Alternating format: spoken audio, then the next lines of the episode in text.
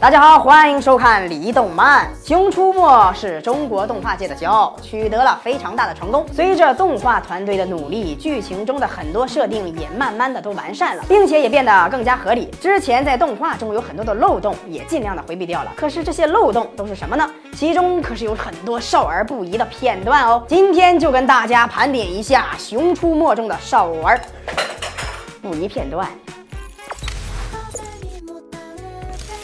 光头强被虐待，这个光头强可以说是国漫中的战斗机了，天天干粗活累活，还挣不到钱。熊大熊二还经常玩虐光头强。不仅如此，光头强还经常会遭到天灾和人祸。光头强为了给超级电锯充电，竟然敢在雷雨天放风筝，这个结果可能不用想都知道，肯定会被雷劈的了。而这个行为呢，就很容易被少儿模仿，所以非常的危险，完全是少儿不宜的情节。再就是熊大熊二经常会有恶作剧，这两熊可算。是恶作剧达人了，每次都把光头强整得一愣一愣的。有一次，光头强没有出去砍树，待在家里，熊大熊二就把一个简易的装置放在了光头强家的门口，结果这下可把光头强折腾的不轻啊。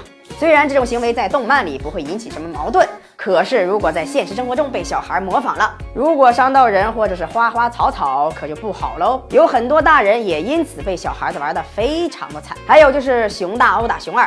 很早之前，熊大熊二之间的关系就不是太和谐。那个熊大脾气暴躁，经常拳打脚踢熊二。有一次，熊大殴打熊二时，熊大一根木头把熊二打飞了，那场面连光头强都看不下去了。最后一个少儿不宜的地方就是拿东西。熊大熊二经常说自己是保护森林的使者，可是光头强不不砍树的时候，熊大熊二照样会欺负光头强。光头强不在家，熊大熊二就会跑到光头家的家里，把光头强的家搞得是一团乱呢。而这种行为其实跟盗窃并没有什么两样，所以儿童也是。千万不能模仿的哦！这些片段大家都记得吗？有没有影响到你的行为呢？可以在下方留言告诉大家哦！